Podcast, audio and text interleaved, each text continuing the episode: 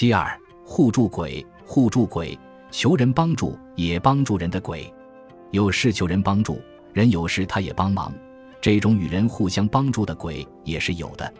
五代时文学家徐铉著《鸡神录》中就有一个互助鬼的故事。广陵郡（今江西吉安）商人田达成家中富有，乐于助人。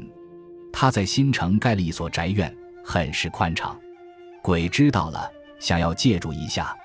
鬼很老实，把自己的身份和意图都向田达成讲了。他隐身说道：“我实际上并不是人，近来住在龙泉。”房舍被洪水冲坏，请求借住在您家。房舍修理完毕再走。鬼借屋住，从来没有听说过。田达成很害怕，一口拒绝，说：“人怎么可以与鬼住在一起呢？”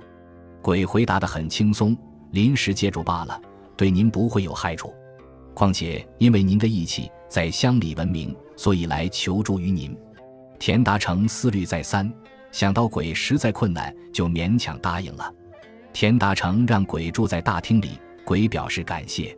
过了几天，鬼搬进来了，说：“我的家已经搬到您的厅堂中，也不妨碍您的宾客。您可要严厉管教家人，千万注意防火。万一不注意，有可能认为是我干的。”田达成把厅堂腾空，给鬼方便，让鬼使用。田达成曾经写过诗，鬼知道了。某日，鬼忽然在空中说。您竟然会作诗，我也曾喜欢作诗，我们可以互相作诗唱和吗？田达成感到意外，鬼也会作诗，于是就备下酒菜，放好纸笔，他们就谈论起来，无话不说，十分契合。众人用眼睛看，韭菜与纸笔都纹丝不动，试着挥一下头，韭菜就光了，字也已经写在纸上。鬼前后作诗数篇。都很有意义，笔迹遒劲有力，都是流体字。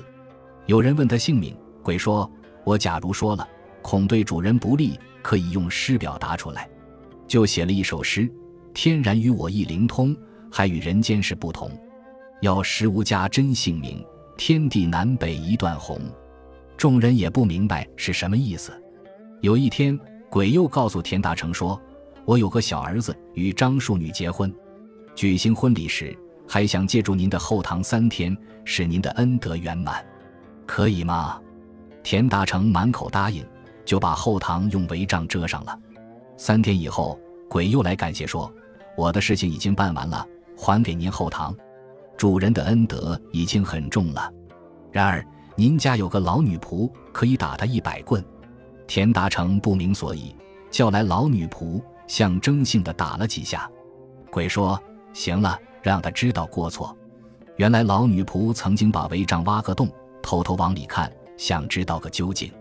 看见男女宾客酒宴花烛，与人世间没有什么两样。过了一年多，鬼就告辞了。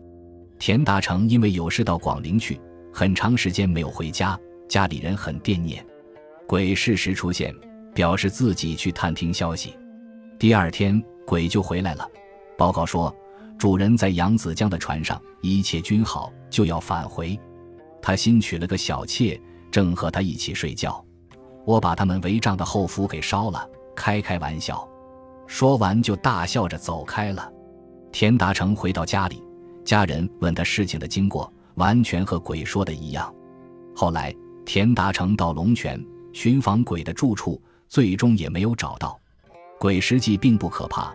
人和鬼实行互动互助，还是蛮有趣的。鬼也懂礼貌，会作诗，通人情，讲感恩。人要是和这样的鬼一样，也很不错。不能简单的说连鬼也不如。本集播放完毕，感谢您的收听，喜欢请订阅加关注，主页有更多精彩内容。